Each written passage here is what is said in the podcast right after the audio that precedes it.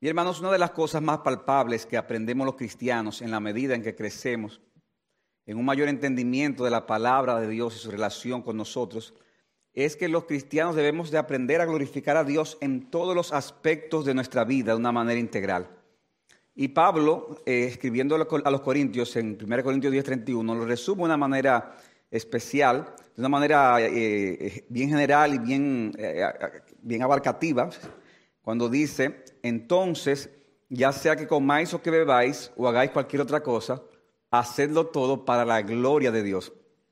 En otras palabras, mis hermanos, hasta los asuntos más ordinarios de la vida, como es la comida, la bebida o cualquier otra cosa, debe ser hecha para la gloria de Dios. Y una de estas cosas que, propias, que son propias de la naturaleza del ser humano es la necesidad que tiene el ser humano del reposo físico. O sea, cuando hablamos del reposo físico nos referimos al descanso y al sueño. Y yo te pregunto, como cristiano que crees en la escritura, como la autoridad sobre tu vida, tú reconoces el hecho de, que la necesidad del reposo físico en tu vida le pertenece a Dios. Ahí la pregunta. Tú reconoces que la necesidad del reposo físico en tu vida le pertenece a Dios. Tú estás glorificando a Dios en esa área de tu vida. Y en ese sentido, hermano, yo quiero compartir con ustedes este tema, el reposo del hombre y la gloria de Dios. Y eh, lo que yo quiero ver, hermano, son algunos principios de lo que enseña la Escritura con respecto al tema del descanso y en segundo lugar algunas directrices de cómo hacer un uso correcto del mismo para la gloria de Dios. Yo sé que este, este es el tipo de tema que mucha gente se sorprende, mucha gente dice, wow, pero yo nunca en mi vida había oído un tema como ese en la iglesia. Bueno, pues lo vas a oír hoy, porque está en la Biblia y vamos a, estamos llamados a predicar todo el consejo de Dios. Yo quiero aclarar, hermanos, también que al predicar esto, eh, yo no lo hago como alguien que eh, cumple perfectamente todo lo que se dice aquí. Eh, a la verdad que yo, este es un tema que lo he predicado en, en una otra ocasiones y, y, el Señor cada día me enseña y cada día tengo que confesar a veces mis pecados y tengo que luchar y trabajar con eso. O sea que lo que vamos a compartir algo, hermanos, es para ustedes y para mí también, para todos nosotros, para que podamos glorificar a Dios. Eh, y doy crédito a algunos siervos de Dios que nos, me fueron de ayuda para la preparación de este mensaje. En primer lugar, hermanos, algunas enseñanzas bíblicas con respecto al tema del descanso y el sueño, es decir, con respecto al tema del reposo físico. Y yo quiero, hermanos, que veamos esta enseñanza bajo las cuatro categorías que, que comprende la historia de la humanidad, que eso lo hemos visto en clases, en clases bíblicas. ¿Cuáles son las cuatro categorías? Las cuatro etapas. Creación, caída, redención y glorificación. Ahí está el resumen, hermano, de la historia de la humanidad lo que sucede en la creación, en la caída, en la redención en Cristo y en la glorificación.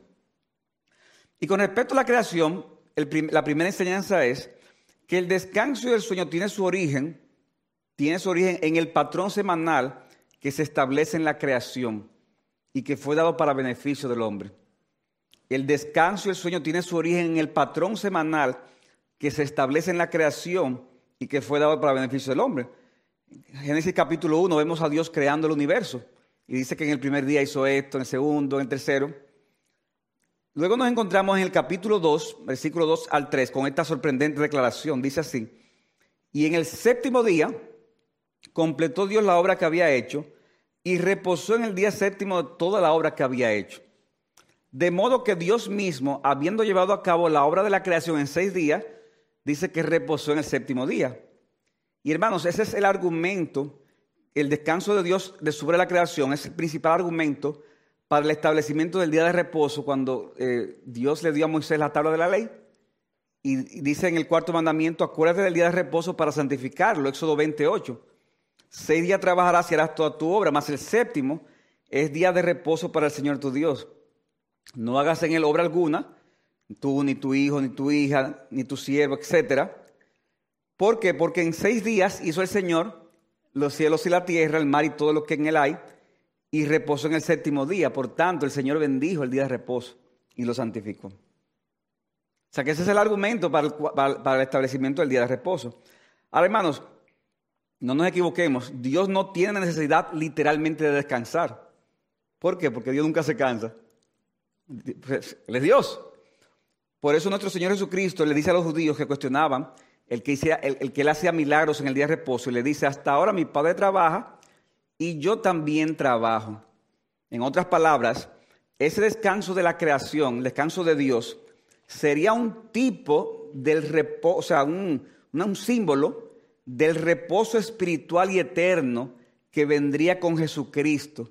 Y eso lo vemos en Hebreos capítulo 4, versículos 3 al 11. No lo vamos a buscar, eso es un texto muy denso, pero pueden anotarlo, donde, donde se habla de, de cómo ese descanso de, del Génesis y el descanso también de cuando los israelitas van a entrar a la tierra prometida, es un tipo de reposo espiritual que es en Cristo. Ahora, está claro, hermano, que en la creación se estableció un patrón semanal. Como dice John MacArthur, Dios nos hizo a su imagen y semejanza y por, por lo cual nos programó para tener un desarrollo óptimo bajo el patrón de trabajo y descanso que refleja sus propias actividades creativas durante la semana de la creación. Dice él, un día de descanso entre siete es la proporción ideal, como lo demuestra cualquier estudio serio. La gente muestra signos de fatiga tan pronto ha perdido un día de descanso a la semana y la productividad sufre con el acortamiento de la semana laboral. La humanidad siempre ha marcado el paso del tiempo en unidades de siete y es obvio que ese patrón comenzó en la creación. O sea que en la creación se establece el patrón semanal. Y de ahí, entonces, es, la primera enseñanza con respecto al tema del descanso. Eso viene en la creación como parte del patrón semanal de cómo Dios nos creó. Pero luego tenemos la segunda categoría que es la caída. Y tenemos que, en ese sentido, la enseñanza es la siguiente. La realidad de la caída, el, hecho de que el hombre cayó en pecado, intensificó la necesidad del descanso y el sueño en los seres humanos. Eso viene de la creación, pero con la caída se intensifica esa necesidad. Cuando en Génesis 3 ocurre la entrada del pecado en el mundo, afectó a la humanidad, haciéndola más débil, propensa a enfermedades y con la mortalidad como de algo que no se podía escapar. Génesis 3:17, entonces dice el texto, entonces dijo Dios a Adán, por cuanto has escuchado la voz de tu mujer y has comido del árbol del cual te ordené diciendo, no comerás de él, maldita será la tierra por tu causa con trabajo comerás de ella todos los días de tu vida. Espinas y abrojos te producirá y comerás de las plantas del campo. Con el sudor de tu rostro comerás el pan hasta que vuelvas a la tierra, porque de ella fuiste tomado, pues polvo eres y polvo volverás. O sea que el trabajo, que es una bendición, porque Dios lo estableció en la creación, ahora iba a tener ese elemento de la maldición. Iba a ser dificultoso, iba a ser fatigoso. Ahora iba a trabajar con el sudor, de la misma tenía que trabajar con el sudor de tu frente. Y, eso sigue siendo así al día de hoy, con el sudor de tu frente. Yo recuerdo hace muchos años que el pastor Saladín predicando, él tal vez ni se acuerda, pero mencionando ese texto, él decía, eso dice el texto con el sudor de tu frente, no con el sudor del que vive enfrente, sino con el de tu frente. Y eso es parte de la realidad de la, de la caída que intensificó la necesidad del descanso y el sueño. Ahora bien, hermanos, esta, esta, ordenanza de la creación y que se, y en la caída se intensifica, al final apuntaba a algo más profundo, más espiritual, más glorioso. Y eso nos lleva a ver la tercera y cuarta categoría, que es la redención y la glorificación. La redención y la glorificación. Y en ese sentido tenemos que el descanso y el sueño apuntan a realidades espirituales y eternas. Apuntan a realidades espirituales y eternas. El descanso físico, por ejemplo, apunta a Jesucristo y su Evangelio. En vista de que la tierra fue maldita por causa del pecado, en la escritura se toma la figura del cansancio para referirse a una persona que está espiritualmente agotada o abrumada por causa de sus pecados. Y por eso una de las invitaciones más famosas de Cristo, ¿cuál es? Mateo 11, 28 venid a mí, todos los que estáis ¿qué? cansados y cargados, y yo os haré qué? Descansar. O sea, aquí no está hablando de, un, cansancio físico, hermanos. Aquí está hablando de un cansancio espiritual. Eso que cuando una persona está abrumada por sus pecados, ¿qué dice Cristo? Ven y yo te voy a dar el verdadero descanso. Y dice Cristo, hallaréis, si me vienen a mí, descanso para vuestras almas. O sea que no es físico, es espiritual. En Cristo hallamos descanso para el alma. De modo, hermanos, que el cansancio y la fatiga están relacionados con la aflicción y el dolor por el pecado, y asimismo el descanso y el reposo están asociados con Jesucristo y el Evangelio. El trabajo y la fatiga relacionado a qué? Al pecado. El descanso y el reposo a Jesucristo y al Evangelio. Por otro lado, interesante que en la Biblia se habla del dormir, apuntando a la realidad de la muerte y el estado eterno. Oigan eso, el dormir, cuando una persona duerme, en ese momento está prefigurando la realidad de la muerte. Dice Daniel capítulo 12, hablando de la figura del dormir y despertar, eh, y lo relaciona con el hecho de que habrá alguna resurrección. Y dice Daniel 12.2, perdón, y muchos de los que duermen en el polvo de la tierra despertarán, unos para la vida eterna y otros para la ignominia, para el desprecio eterno. O sea que cada vez que tú te duermes, tú estás prefigurando el día de tu muerte. ¿No sabía eso? ¿Quiénes durmieron anoche? Yo creo que todo el mundo. Si no, si no durmió, se, se estará durmiendo ahora entonces. Pero cada vez que tú te duermes, tú estás prefigurando el día de tu muerte. El que duerme no está regularmente consciente de lo que está sucediendo a su alrededor, ¿no es así? Porque tú estás ahí en ese momento, ¿eh? durmiendo. Tú no estás consciente. Claro, hay gente que son especiales. Yo conozco gente que durmiendo, tú entras al cuarto y dices, ¿dónde está el corta uña? Durmiendo, a en la gaveta y ábrelo y ahí está. Y está durmiendo. Pero, aparte de esos fenómenos de la naturaleza, la realidad es que el que duerme no está consciente de lo que está sucediendo a su alrededor. De igual manera, cuando morimos, nos desconectamos de esta realidad temporal, de esta realidad terrenal. Por eso cuando usted va a la funeraria, usted ve un cuerpo con los ojos cerrados. Igual que cuando usted se duerme, usted está en un cuerpo con los ojos cerrados. Usted está prefigurando el día de su muerte. En el caso de los impíos, dice la Escritura que serán despertados algún día para el desprecio eterno. No descansarán, sino que recibirán el eterno castigo de Dios, como dice Apocalipsis 14, 11. Dice, y el humo de su tormento asciende por los siglos de los siglos y no tienen reposo. O sea, ¿cómo se habla del castigo eterno? ¿Cómo se figura? Como una persona que no tiene reposo, no tiene ese descanso que sí van a tener los justos. Ni de día ni de noche tendrán descanso los que adoran a la bestia de su imagen y cualquiera que reciba la marca de su nombre. En cambio, hermanos, los cristianos al momento de la muerte pasan inmediatamente a la presencia de Dios. Allí reposan plenamente en el Señor, aunque los cuerpos de los cristianos están en la tumba esperando el día de la resurrección. Por eso que se le llama estado intermedio. Porque cuando, un cristiano muere, aunque usted va a la presencia de Dios en alma, ese no es el final. O sea, eso no es lo más glorioso. Lo más glorioso será cuando llegue el día de la resurrección, que en cuerpo y alma estaremos delante de la presencia del Señor. Dice Apocalipsis 6, del 9 al 11, cuando el Cordero abrió el quinto sello, vi debajo del altar las almas de los que habían sido muertos a causa de la palabra de Dios y del testimonio que habían mantenido.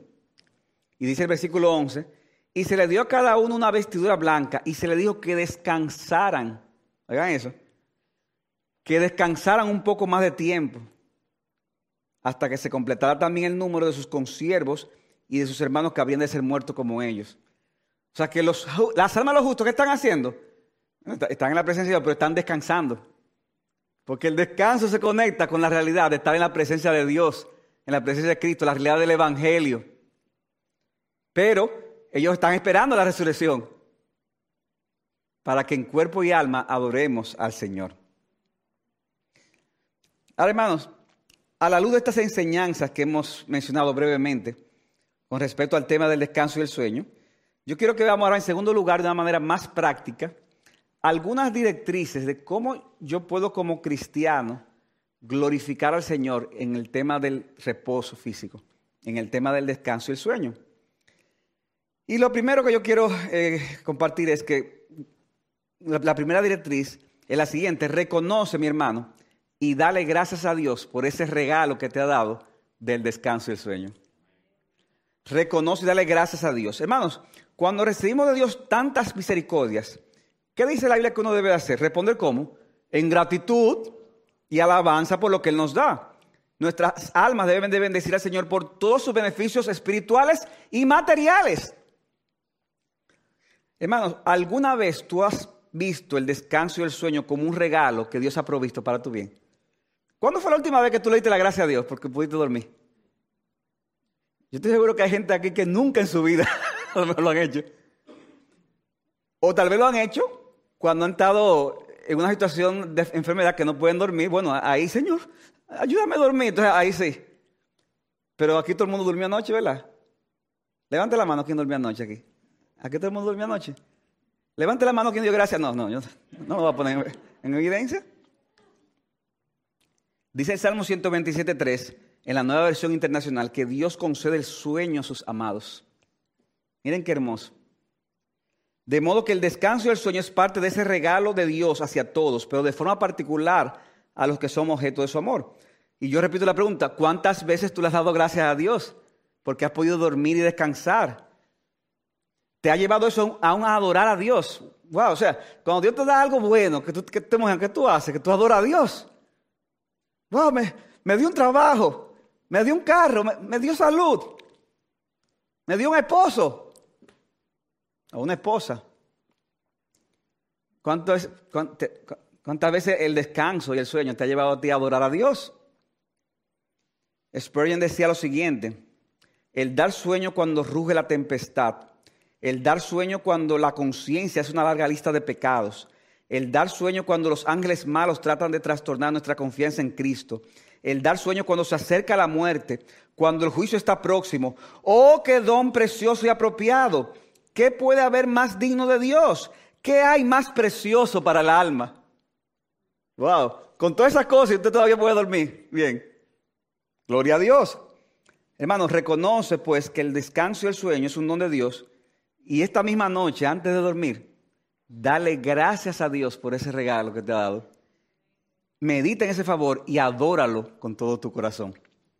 En segundo lugar, no solamente reconoce el don que Dios te ha dado en el descanso y el sueño, en segundo lugar, examínate a ti mismo el por qué tú no estás haciendo un uso adecuado del descanso y el sueño, del reposo físico. Y si es por algo moral, entonces arrepiéntete, arrepiéntete de tus pecados.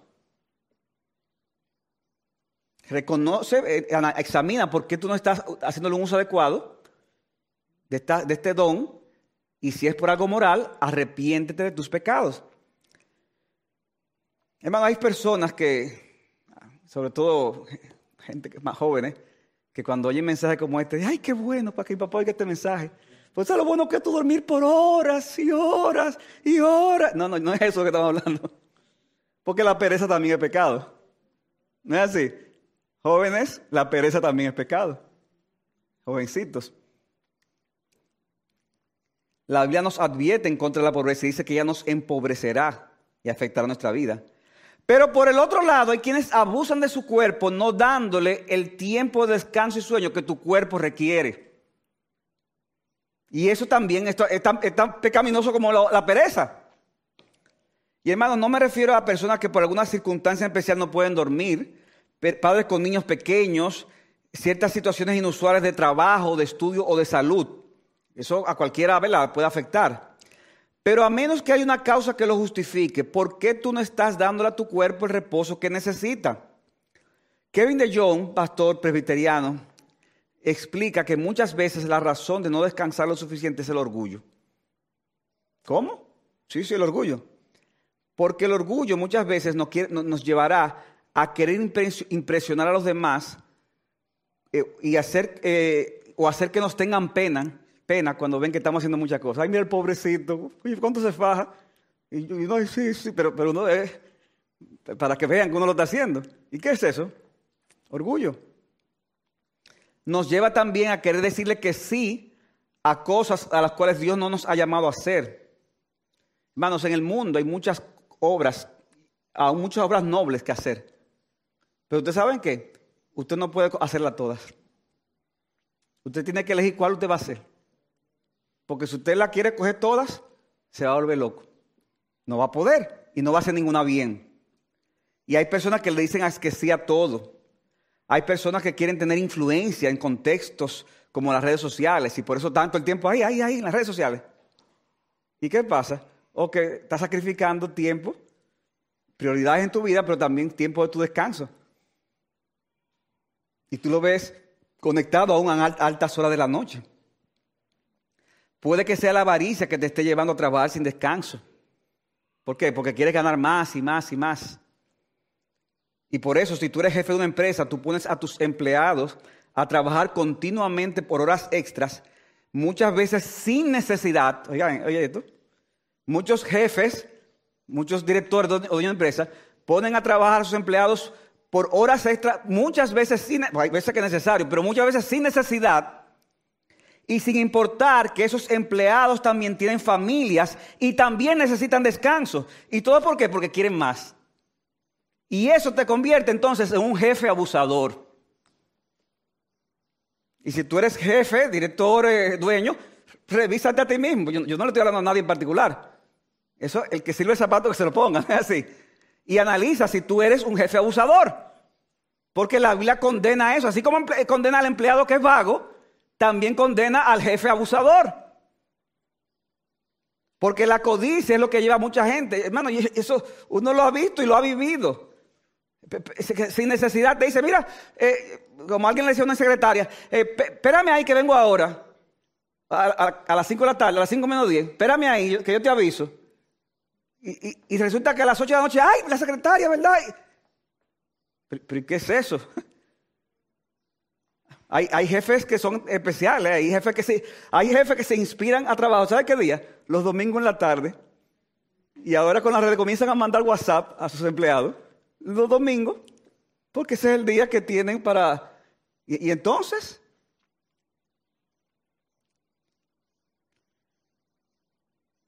¿Por qué no estás dándole a tu cuerpo el descanso que necesita? Tal vez es la preocupación por cosas básicas de la vida.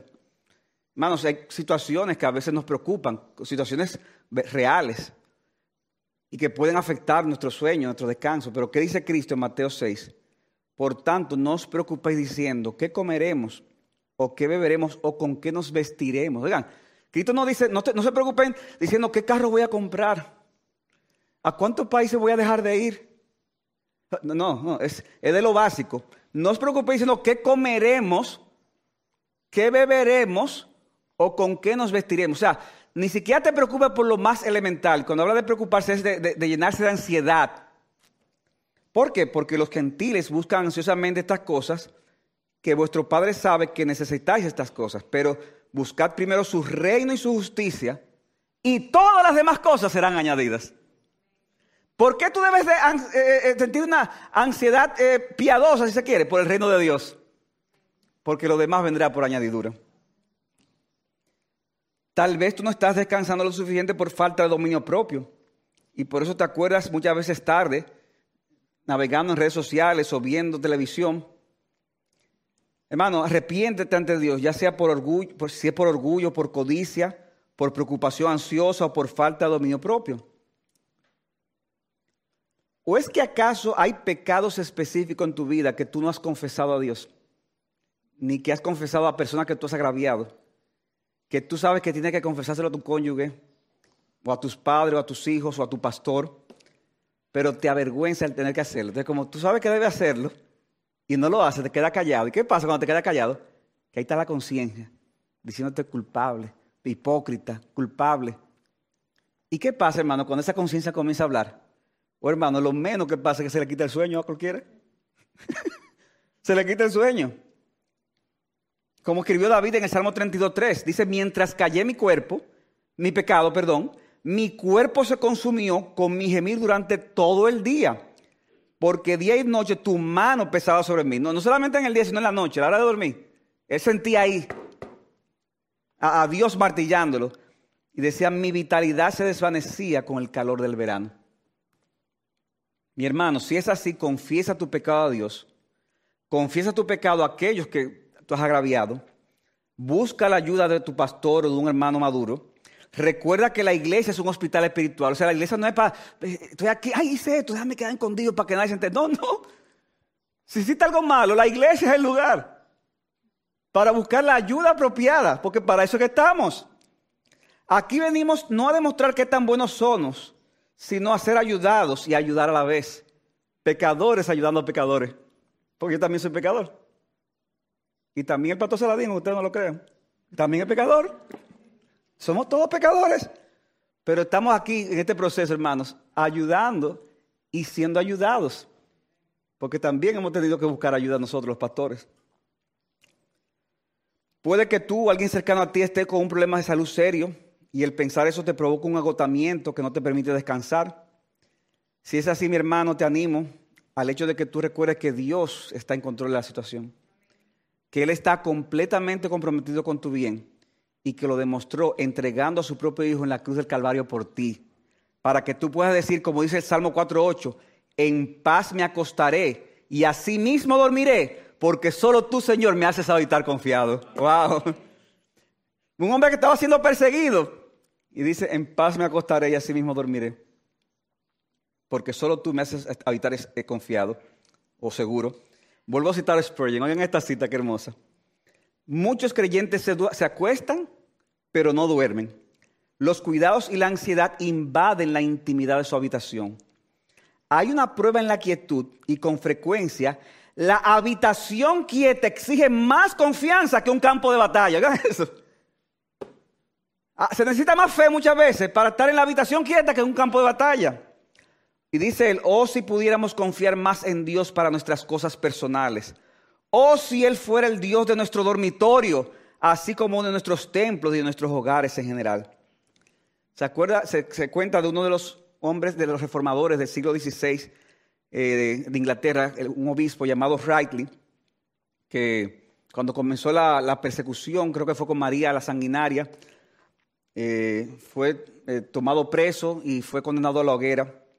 Y dice que se le, ofreció que la noche antes su hermano se quedara a su lado en la, cárcel mientras estuviera preso para darle ánimo.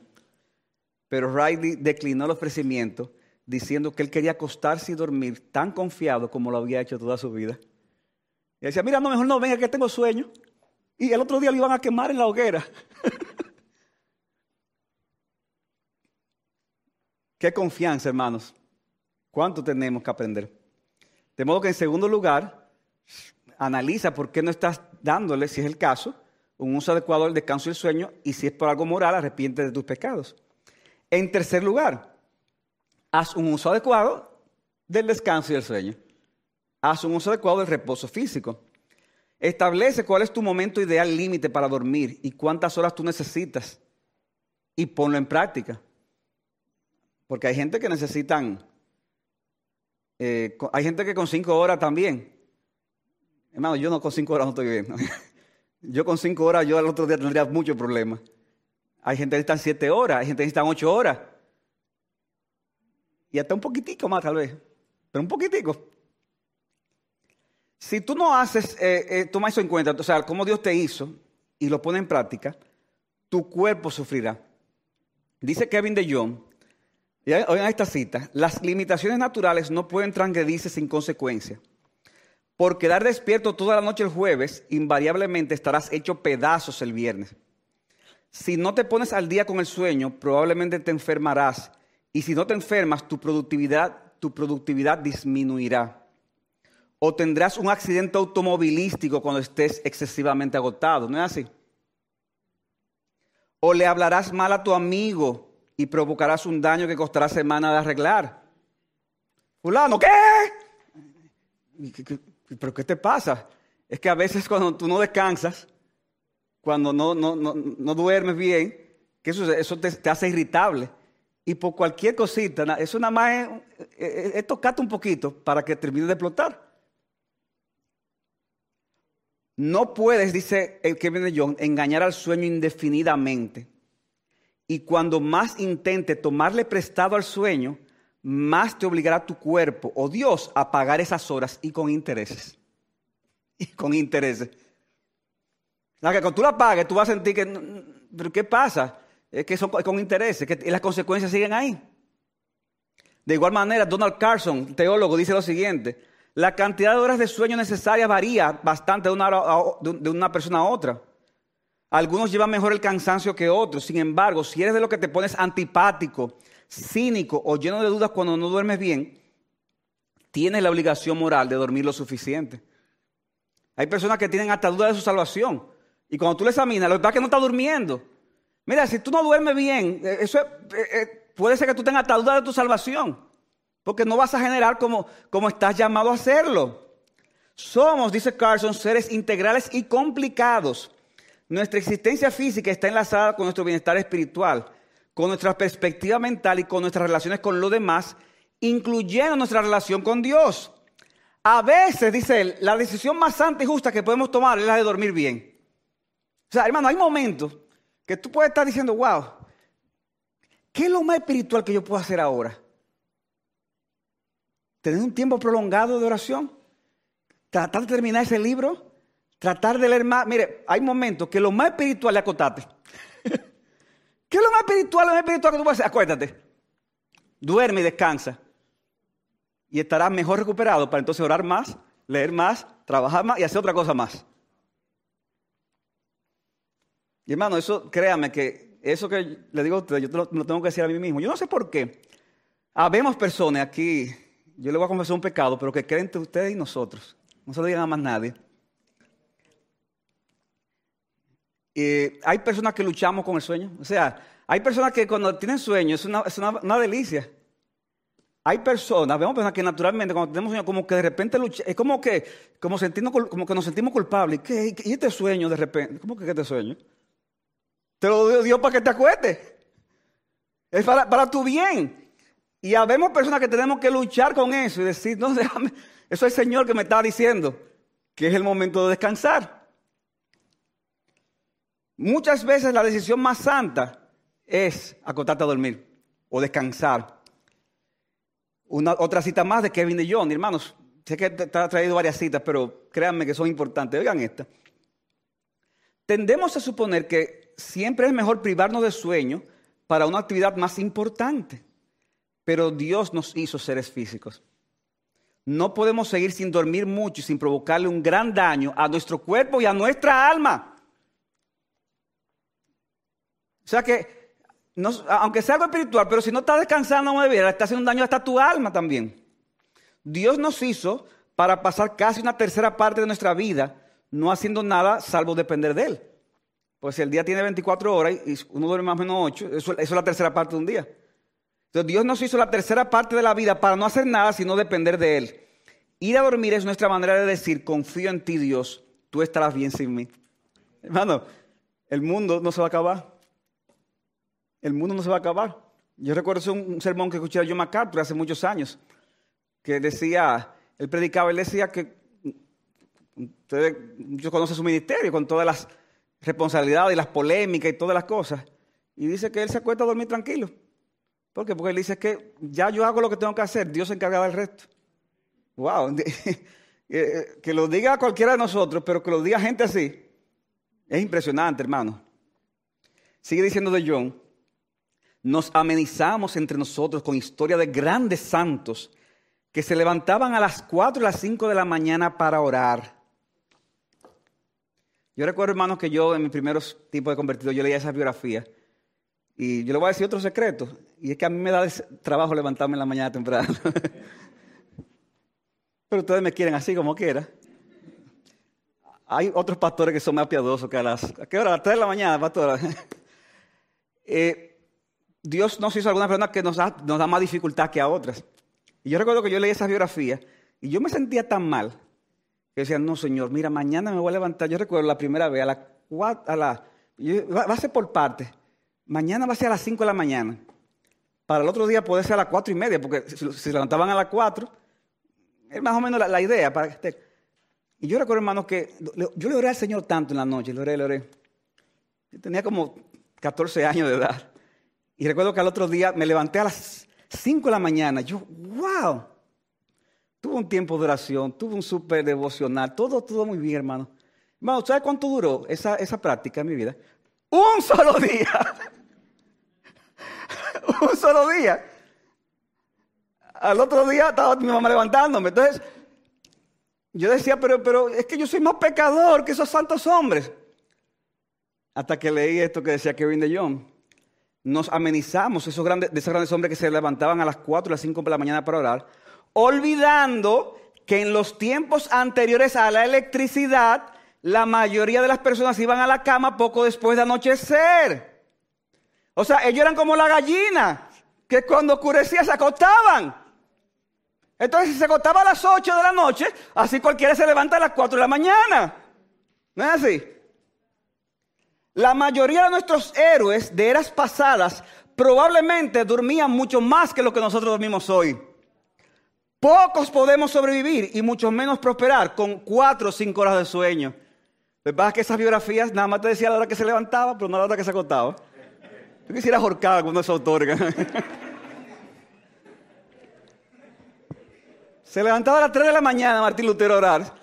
Sí, pero si se acostaba a las 8, ¿cuántas horas son? Bueno, 9, 10, 11, 12, 1, 2, 3, 7 horas. 7 horas.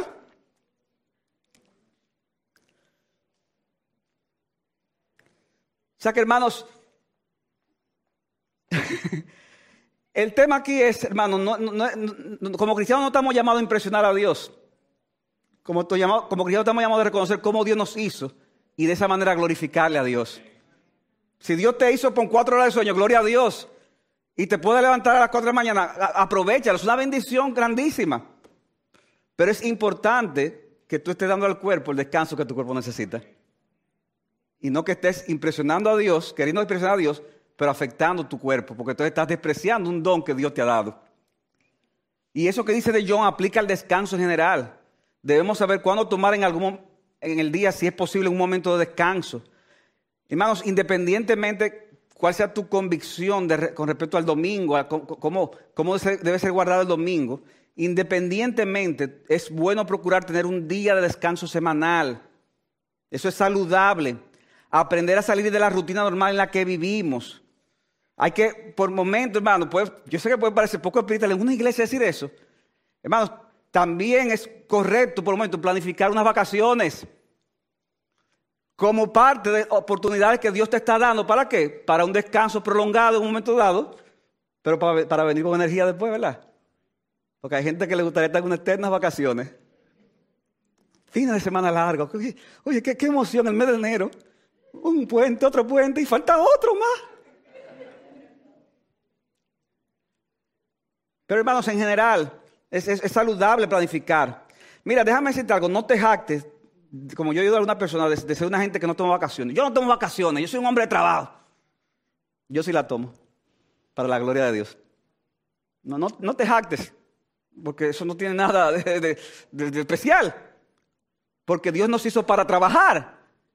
Y Dios también nos dio el don de descansar para la gloria de Él. Ahora, debemos de aprender a ser intencionales en esos momentos de descanso, porque el problema es que a veces el momento de descanso se convierte en un momento de, ocio, de vagancia. Hay, sobre todo a los esposos y los padres, a veces les sucede que ellos no planifican esos momentos. Entonces, cuando llega el día de fiesta, cuando llega el día, entonces no encuentran qué hacer. No, pero no encuentran nada que hacer porque no, no lo planificaste. Y entonces tú quieres salir ese mismo día y entonces se complica, ya todo está más caro. O sea, tú eres padre de familia, tú tienes niños, Planifica con tiempo. ¿Para que Para que puedas hacer un uso provechoso cuando el Señor te dé esa oportunidad. Para que no solamente tu cuerpo descanse, sino también para que puedas darle un buen uso a tu mente.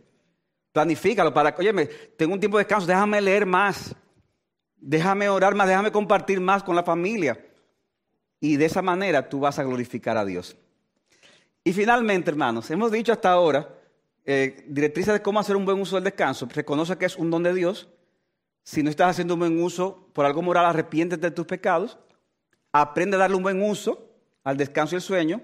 Finalmente, aprende a conectar el descanso y el sueño con las realidades eternas. Aprende a conectar el, don del descanso y el sueño con las realidades eternas. Hermano, para mí esto es, esto es crítico aquí, en el sermón. Si la escritura relaciona la muerte del cristiano como un dormir, entonces, óyeme bien, es una buena práctica que al dormir en ocasiones tú medites en la muerte. Que antes de dormir tú medites en la muerte. Que así como tu cuerpo y tu mente van a descansar en ese momento, también cuando mueras tú vas a pasar al descanso del Señor. Dice Isaías 57 del 1 al 2, el justo perece y no hay quien se preocupe.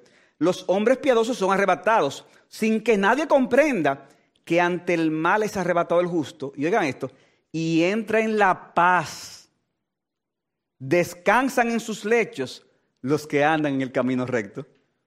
O sea que la muerte no debe ser un tabú para el creyente. Porque ¿qué es la muerte? Ir a estar con Cristo. Entonces, medita en la muerte en algunas ocasiones. Y, medita no solamente en la muerte, medita en cualquier otra cosa que te sea de bendición, todo lo relativo a Dios, a sus mandamientos, o a cualquier cosa que te sea de edificación. Dice Proverbios 6:21, hijo mío, guarda el mandamiento de tu padre y no abandones la enseñanza de tu madre. Átalos de continuo en tu corazón, enlázalos en tu cuello. Cuando andes te guiará, cuando duermas velará por ti y al despertarte hablará contigo.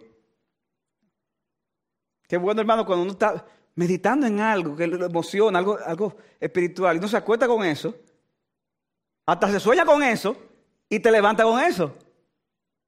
Es hacer un buen uso de tu mente, de la, de la palabra en tu mente. ¿Para qué? Para glorificar a Dios de una manera mejor. Bien, hermanos, esto es lo que yo quería compartir en general. Una perspectiva del descanso y el sueño y la gloria de Dios, o el reposo físico del hombre y la gloria de Dios. Yo quiero, hermanos, a manera de conclusión decir lo siguiente. Si tú te has sentido culpable de alguna forma por estas cosas que hemos hablado, y es difícil uno salir sin, sin pecado en esto, tal vez tú has escuchado y tú dices, wow, pastor, yo nunca en mi vida había oído una cosa así. Y usted sabe los años que yo tengo desperdiciando mi vida y, y haciendo un mal uso de estas cosas. Y el tiempo que ya yo no puedo recuperar. Mi hermano, si este es tu caso, déjame decirte que es por la justicia de Cristo que somos y seremos aceptos ante Dios. De modo que nada, hermanos, pídele perdón a Dios y sigue con gozo viviendo la vida cristiana, haciendo los cambios que sea necesario hacer. Y es muy probable que al hacer esos cambios incluyan el pedirle perdón a tu familia, porque cuando uno no hace un buen uso del descanso, uno afecta al que a tu cónyuge, uno afecta a la esposa, uno afecta a los hijos, uno afecta a otros. Si es necesario, pídele perdón a tu familia cuando ellos han sido afectados en esas áreas de tu vida. Y vive para la gloria de Dios. Si tú no estás en Cristo y estás aquí oyendo este mensaje, o estás oyendo por las redes, mira mi amigo, tú deberías tener temor. Tener temor de estar despierto sin Cristo y aún temor de ir a dormir esta noche sin Cristo porque tú no sabes ni siquiera si te vas a despertar con vida. Tú no sabes. Y como ya vimos, morir sin Cristo trae como resultado eterna condenación. Pero Dios en su misericordia, mi amigo, te invita a que vengas ahora a Jesucristo. Esto es lo más importante para ti. No, no, yo no quiero que tú te quedes con el mensaje, guau, qué buen mensaje, ahora voy a dormir mejor. No, lo más importante es Jesucristo, el descanso que obtienes en Cristo. Ven ahora Jesucristo, duermas mucho o duermas poco, pon tu confianza en Él y gozarás ahora mismo del reposo espiritual que Él promete y gozarás en aquel día del reposo eterno y deleitoso que Él ha prometido a todos los que le aman.